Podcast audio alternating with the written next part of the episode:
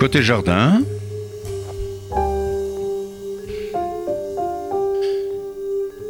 Une émission proposée et animée par Jacques Benamou. Notre ingénieur du son, Monsieur David Elbaz. Bonjour et bienvenue à nos auditeurs de Côté Jardin sur RCJ 94.8 sur la bande FM sur votre poste de radio et par internet sur le site radio-rcj.info à la rubrique Le Direct ou en podcast par la suite. Si vous écoutez dans quelques jours ou dès demain à ce moment-là vous ferez radio-rcj.info et vous irez sur la rubrique émission Côté Jardin. Voilà, ben, j'ai le plaisir d'accueillir aujourd'hui Maître Maurice Dan, avocat, mais aussi écrivain, à l'occasion de la publication de son livre Le destin symphonique de Gustave Mahler, une somme que je vous montre, que je montre à ceux qui peuvent regarder ça sur Internet, euh, paru aux éditions Le Bord de l'eau. Maître Maurice Dan, bonjour. Bonjour, cher monsieur. Approchez-vous approchez du micro. Voilà, comme ça au moins on vous entendra, on ne perdra rien de ce que vous nous raconterez. Alors si vous le permettez, malgré vos éminentes qualités d'avocat, je supprimerai le maître au cours de notre émission pour ne garder que le Maurice Dan qui sied mieux à l'écrivain. J'avais déjà eu le plaisir de vous accueillir il y a quelques mois à l'occasion de la publication de votre livre en deux tomes, Les racines et des racines et des sources, où vous évoquez avec bonheur à travers la saga d'une famille notre bonne ville de Tlemcen. Aujourd'hui, c'est à propos de votre nouveau livre que je vous reçois à Côté Jardin. Et quel livre Le destin symphonique de Gustave Mahler, publié aux éditions du Bord de l'eau. Vous évoquez au long des 380 pages de ce livre, la vie et l'œuvre de ce génial Gustave Mahler avec un brio et une rare culture. Je vous avoue humblement que j'ai pris à la lecture de votre œuvre un immense plaisir. Je croyais connaître modestement Gustave Mahler, mais ce livre est une somme et j'y ai appris beaucoup, beaucoup d'aspects inconnus ou méconnus de ce personnage. Après une riche introduction, vous développez deux grandes parties. La première, le chef d'orchestre l'hiver, et la deuxième, le compositeur l'été. Dans la première partie, vous décrivez Mahler en son temps, avec son approche du monde de la musique, sa direction du Hofoper, l'opéra de Vienne, son mariage avec Alma, la célébrissime, et bien d'autres aspects. Et dans la deuxième partie, l'approche euh, du, euh, du monde symphonique, avec une description de ces dix symphonies, dont la dixième et dernière inachevée, en terminant sur les routes divergentes de Nathalie Bauer Lechner et de Gustave Mahler en dépit de leurs affinités. Vous rappelez à quel point euh, sa musique, tel un météore, illumina l'univers artistique viennois au début du XXe siècle, avant de sombrer dans une occultation totale du régime nazi, sans dire les manifestations d'antisémitisme de la presse viennoise qui le contraignit à regret à quitter Vienne, sa patrie à laquelle il était enraciné, pour poursuivre et achever sa carrière à New York, où il contracta la maladie qui devait l'emporter très jeune, à l'âge de cinquantaine. Alors, Maurice Dan, pourquoi vous êtes-vous particulièrement intéressé à Gustave Mahler? Je dois préciser euh, que c'est tout à fait par hasard euh, que euh, je me suis intéressé à Mahler. J'étais encore étudiant à la cité universitaire quand un soir j'ai écouté la quatrième symphonie de Mahler qui à mon avis est une des plus belles et qui en tout cas est une des plus accessibles à ceux qui ne connaissent pas la musique de Mahler. Je me suis précipité chez mon disquaire euh, habituel dans lequel j'ai reconnu un ancien ami de mon père. J'ai acheté la quatrième, il ne la connaissait pas lui-même et je lui ai dit intéressez-vous à Mahler. Et depuis, tous les mois, j'allais acheter les nouveaux disques qui paraissaient.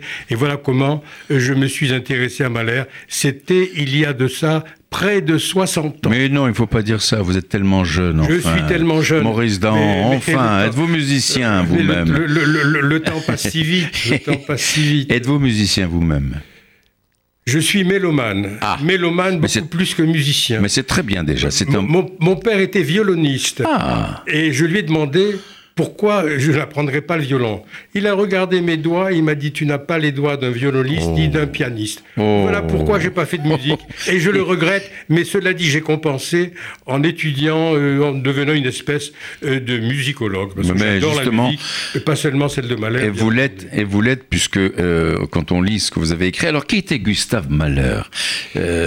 Parlez-nous de ce personnage. Alors Gustave Mahler. Approchez-vous du micro si vous voulez bien. Gustave Mahler est né dans une famille juive. Oui. en 1891, je crois.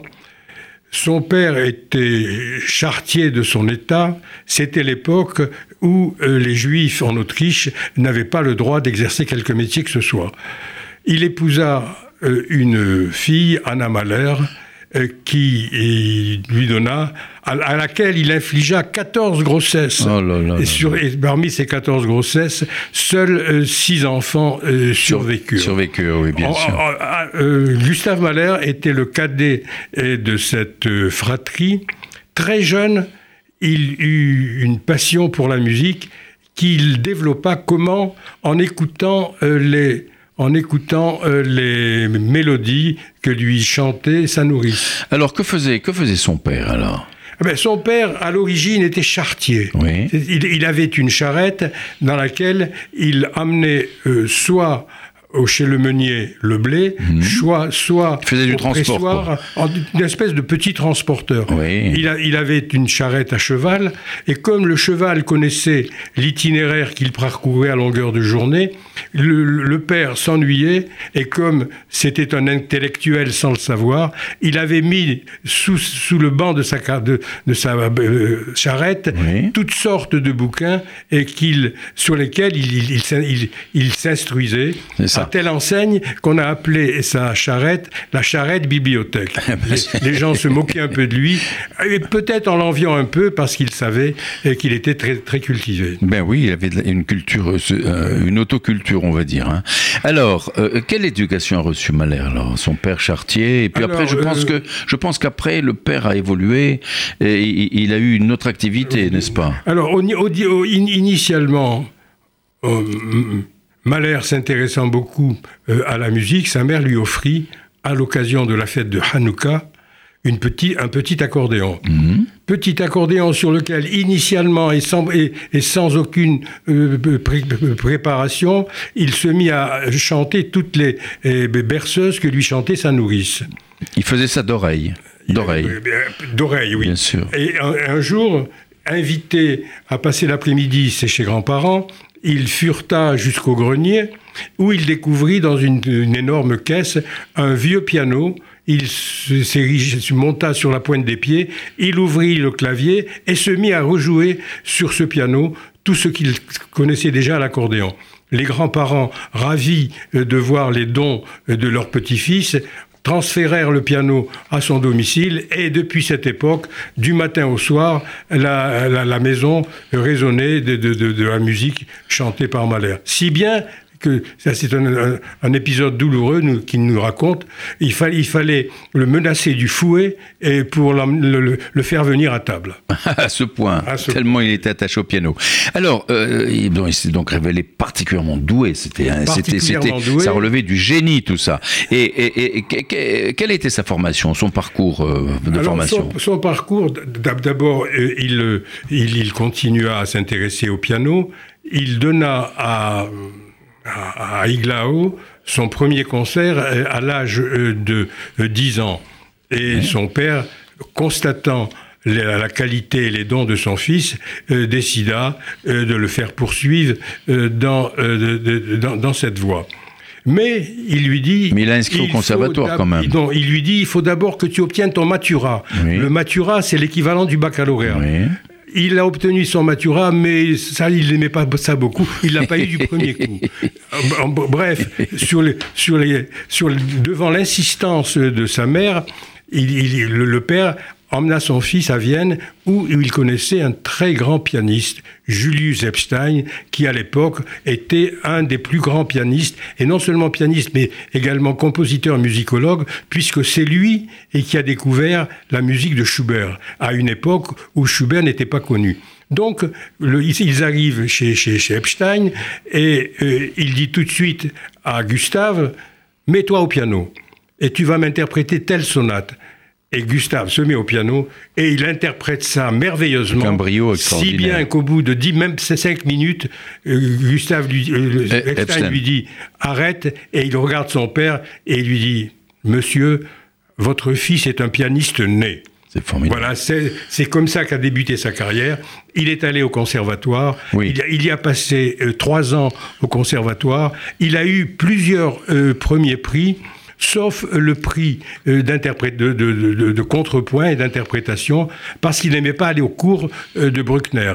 Ah oui, et comment se fait-il qu'il avait une prévention Alors, contre lui Bruckner, c'est très amusant, parce que Bruckner, qui appréciait beaucoup la musique de Mahler, a dit un jour, ce que je n'aime pas en Mahler, c'est le juif. Ah. Et ça, il, Mahler l'a retenu. Mais il ne lui en a pas voulu, parce que par la suite, ils sont devenus amis, et, c'est Mahler qui a interprété, euh, qui a dirigé, pardon, euh, ces symphonies et qui les a même euh, interprétées au piano. Formidable. Mais alors, donc Mahler était juif. Quelles étaient ses relations avec la religion et la pratique religieuse juive?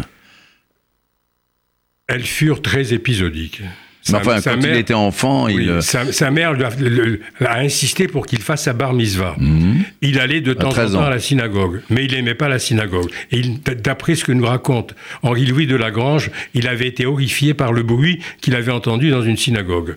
Quel type de bruit? Quel type de bruit? La, manière dont on chantait. Ah, c'est ça, c'est ça. Euh, mais euh, au niveau des principes, au niveau de la croyance, je me suis souvent posé la question de savoir euh, si euh, Mahler était croyant euh, ou pas. En définitive, je crois qu'il a montré à quel point il était croyant dans sa huitième symphonie. Oui. ah oui, c'est la symphonie des mille. Dans la symphonie On des appelle la symphonie des mille, qui est extraordinaire. attention, cette symphonie du, des, des mille, c'est un argument publicitaire. c'est pas le titre donné par Mahler. bien sûr. C'est Gutmann, Gutmann, qui était l'impresario mhm. et qui a, qui, a, qui a, réalisé cette symphonie d'Émile dans le hall euh, de, de Vienne en, en 2010, oui, oui. Euh, qui, qui, a, qui a donné. Et effectivement, lors de ce concert, toutes les sommités intellectuels et politiques du monde entier étaient arrivés. il y a eu les frères Clémenceau, il, y a, eu, euh, euh comment s'appelle-t-il, Stéphane Zweig. Oui. tout ce que le monde euh, qu'on connaissait de la culture, de, culture, etc., et de musique, s'est réuni et ce, ça a été un concert extraordinaire. Et ce qui a le plus ému Mahler au cours de ce euh, concert, ça ne fut pas les applaudissements. Il y a eu des applaudissements pendant, près d'une demi-heure. Oh Mais ce fut la joie du cœur d'enfant. dans, la huitième symphonie, il y a un, cœur d'enfant. Et à, l'issue du, concert, tous les gosses sont, ont dégringolé les, les, escaliers pour venir exprimer leur joie à Mahler. Et, il le dit et il le répète, c'est ce qui lui a plu le plus. Il en a été ému aux larmes de voir la joie euh, de ses enfants. C'est fantastique. Alors j'aurais bien aimé qu'on passe un extrait de cette huitième symphonie et même un extrait de la quatrième que vous aimez tant. Mais le problème, on a un problème technique, on peut pas passer. Alors, Alors... Je, dis, je dis à tous les auditeurs, mon livre est peut-être intéressant, mais vous ne comprendrez mieux si vous achetez au moins un ou deux disques de Malheur. C'est en achetant et en écoutant les disques de Malheur que vous comprendrez euh, le, livre que j'ai écrit. Mais avant d'acheter de, les disques, il faut acheter le livre parce qu'il est absolument passionnant. Je le dis, je le répète, je n'arrêterai pas de le répéter.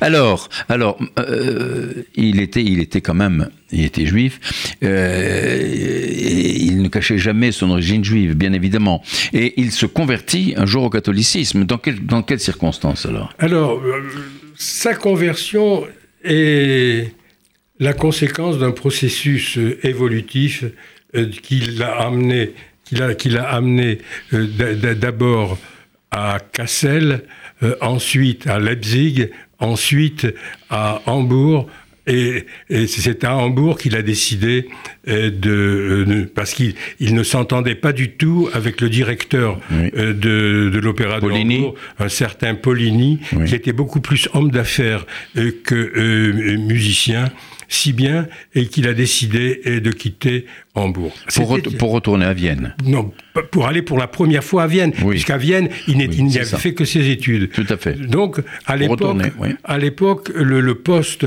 euh, de, premier euh, chef d'orchestre de l'Opéra de Vienne euh, était, était presque vacant du fait que le titulaire du, de, ce, de, ce, poste était malade et qu'il devait quitter. Donc il a, il a fait acte de candidature.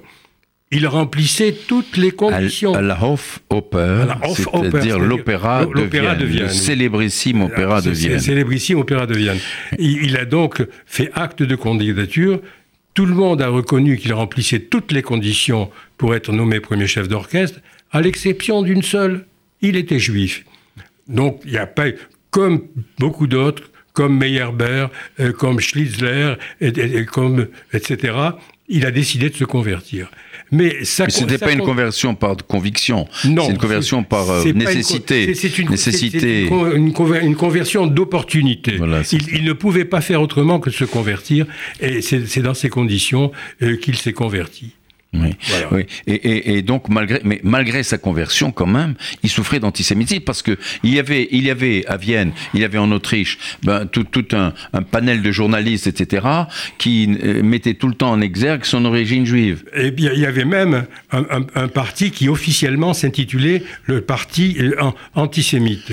Et c'est extraordinaire parce qu'on se demande pourquoi, pourquoi les obliger à la conversion. Mahler, en se convertissant, aurait pu penser que, euh, revêtant euh, euh, le, vêtement euh, du bon chrétien, il ne serait plus vilipendé ou attaqué comme juif. Mais ça n'a pas, ça n'a pas été le cas. Au contraire, les, les, injures, les critiques contre le juif ont continué. Ils sont redoublés, ont redoublé même de, de violence.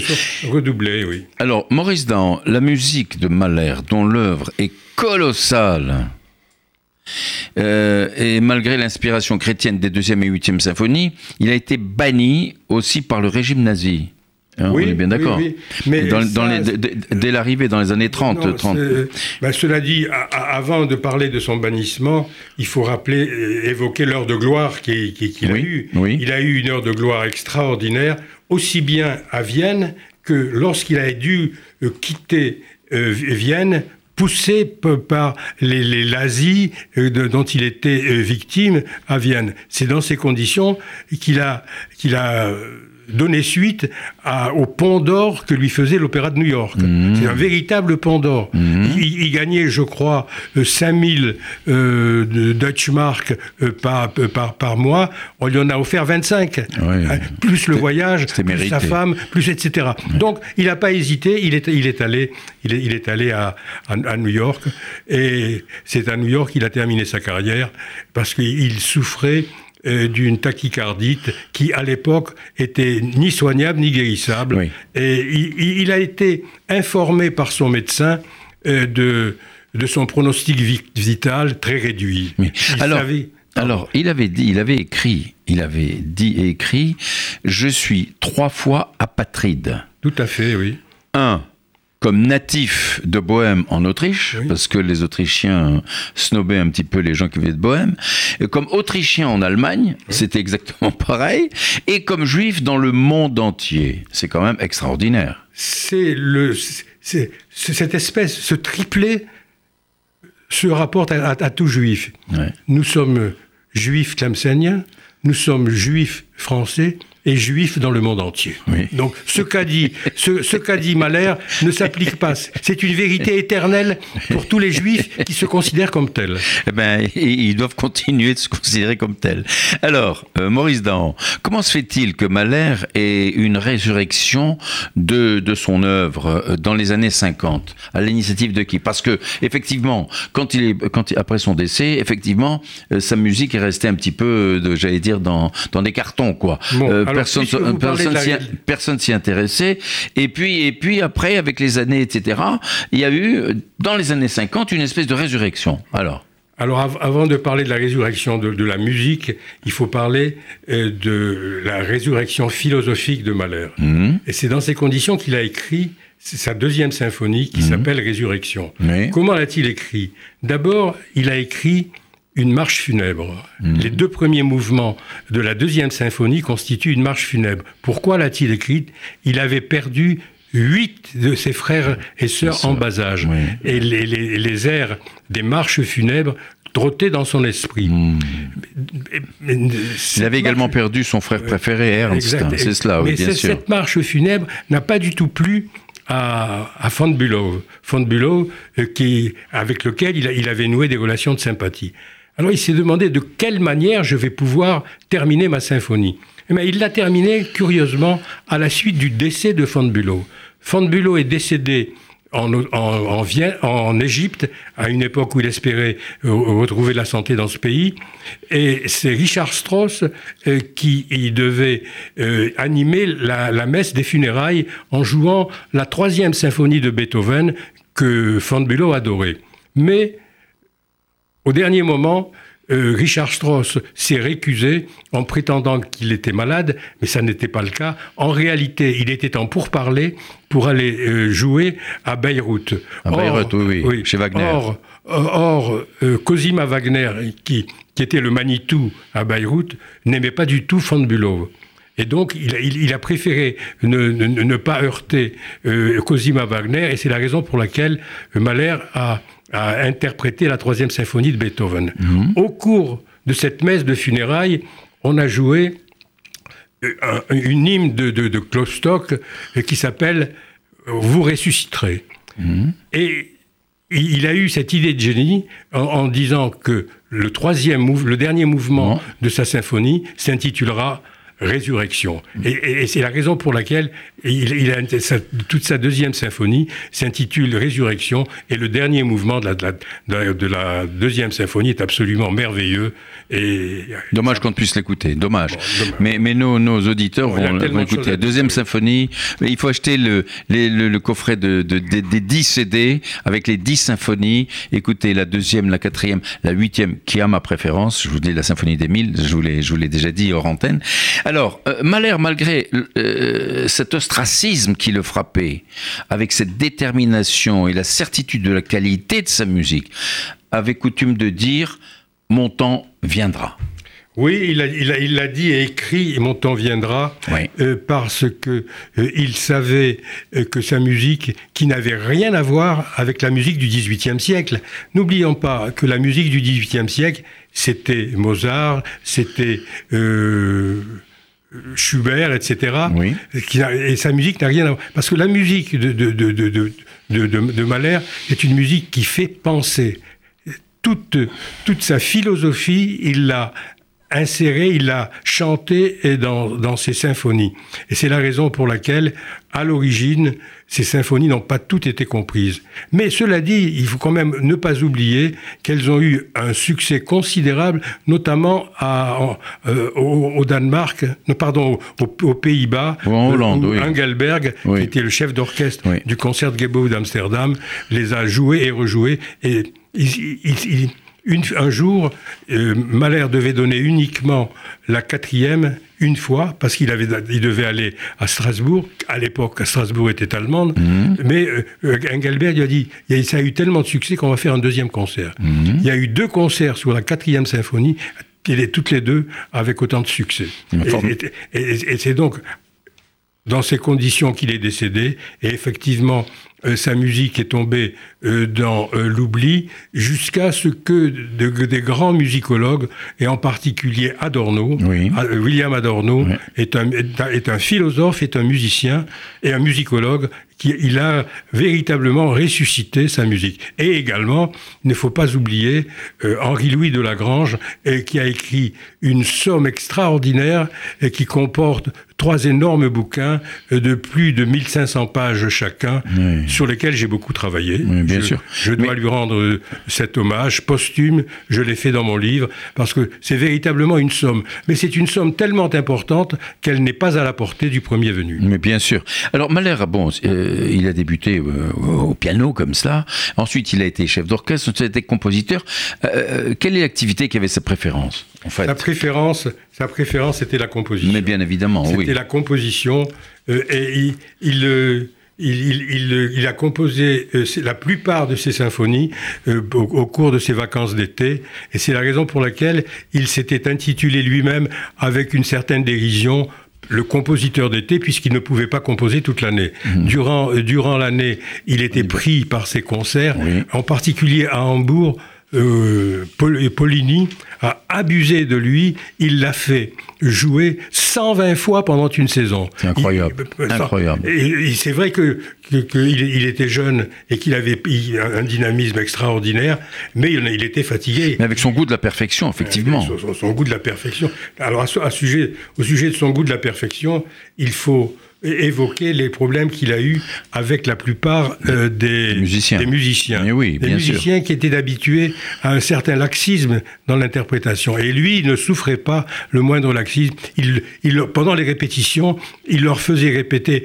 jusqu'à 20 fois tel morceau, telle mesure, jusqu'à ce que ce soit absolument parfait. Et c'est Mahler qui a supprimé la claque euh, à, l'opéra de à l'opéra de, de, de, Vienne. La claque était un certain nombre euh, de, de personnes payées, par, par, l'opéra pour applaudir, pour, pour, pour applaudir et pour, et pour, pour entraîner tout le public. Or, or Mahler a interdit la claque. Et, et c'est une des raisons pour lesquelles il s'est fait mal voir euh, par un certain public. Oui, bien sûr. Mais il était très très rigoureux et les musiciens, c'est quand même incroyable. Comme euh, des musiciens qui ont une partition exécutée, qui ne respectent pas la partition, qui peuvent faire des fausses notes, etc. Eh ben mais, c'est monstrueux. alors, ce, sur quoi il faut insister, c'est sur son amour de la musique et sur son amour de former des musiciens. Oui, oui. Son, amour de la musique était tel euh, que il a fini par tomber euh, amoureux euh, de Anna von Mildenburg. Alors justement, justement, je vous arrête là parce qu'on va, on, va continuer à poursuivre. Mahler avait une vie sentimentale très tourmentée, on va dire. quelles sont les femmes qui ont compté dans sa vie? Il y en a un certain nombre. je ne sais pas s'il avait véritablement eu une, vie, une, vie, sentimentale tourmentée. Il a eu euh, plusieurs expériences amoureuses. La première à, à Iglao, il était encore jeune. Euh, il, il avait donné des leçons à une jeune fille et qui, qui, est tombée amoureuse de lui. Et ils ont même décidé de se marier. Donc, euh, la, fille lui dit écrivez à mon père. Il a pris sa plus belle plume, il a écrit une lettre. Son père, c'était le directeur des postes d'Iglao. Son père lui a répondu très sèchement Monsieur, je vous interdis de voir votre fille, vous avez d'autres activités, ne, ne voyez plus. Il en, il en a été euh, malade et il a écrit ses premiers leads à l'occasion euh, de, de, de, de, cette déception, de cette déception avec, avec cette fille. Deuxièmement, quand il est allé à Kassel, il a connu une autre fille, euh, Anna euh, von Richter, qui était très belle, mais d'après ce qu'on dit, d'après ce qu'on raconte, alors qu'il adorait cette fille, il aurait eu une petite amourette avec une autre. Si bien que la fille a dit, puisque c'est comme ça, et elle a, rompu. C'était un coquin, alors finalement, malin. la, troisième, c'est Anna von Mildenburg. Anna était une fille merveilleuse et, qui l'a formée de A à Z. Et elle, était, elle a accepté euh, de suivre tous les conseils que lui donnait Mahler, et bien entendu, ils sont tombés amoureux l'un de l'autre. Mais elle, elle, a été très exigeante, elle aurait voulu qu'il se marie tout de suite, et un jour, sans rien lui dire, elle a envoyé un prêtre à son domicile, il n'était pas encore converti, elle a envoyé un prêtre à son domicile pour lui dire il faut se marier. Mahler a refusé, il a totalement refusé, et il était aidé également euh, par son ami euh, Nathalie Lechner-Bauer, euh, qui lui a dit tu, as tout à perdre en continuant avec cette fille. Mais cette Nathalie Boyer-Lechner était un peu amoureuse de lui. C'était une amie très chère. Elle était très proche aussi de, la sœur de Mahler qui s'appelait Justine.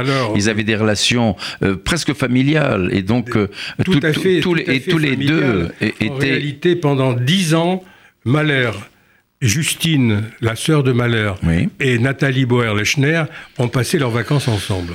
Alors, au cours euh, de euh, ces vacances, Mahler a pu apprécier euh, les qualités intellectuelles et musicales, De, Nathalie Boer-Lechner. Elle était violoniste. Et c'est très, très important parce qu'elle a, elle a publié un recueil, un recueil qui s'intitule Souvenirs de, Gustave Mahler. Mhm. Et c'est grâce à ce recueil que les musicologues ont pu euh, déterminer et apprécier les qualités de la musique de Mahler.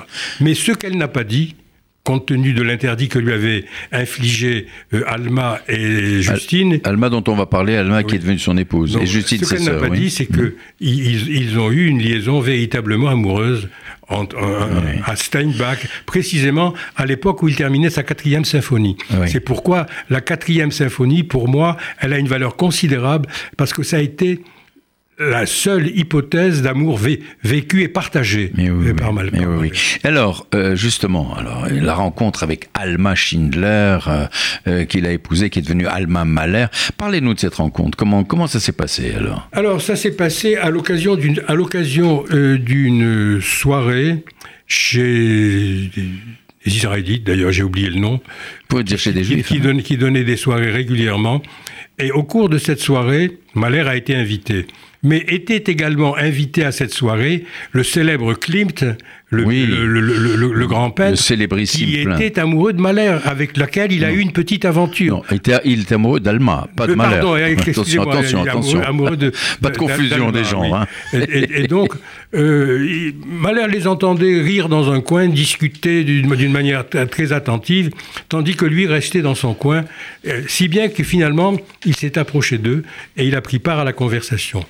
Et elle a eu une attitude euh, particulière, un peu blessante, parce qu'elle a commencé par lui reprocher pourquoi n'avoir pas donné suite au projet de ballet que lui avait présenté Zemlinsky.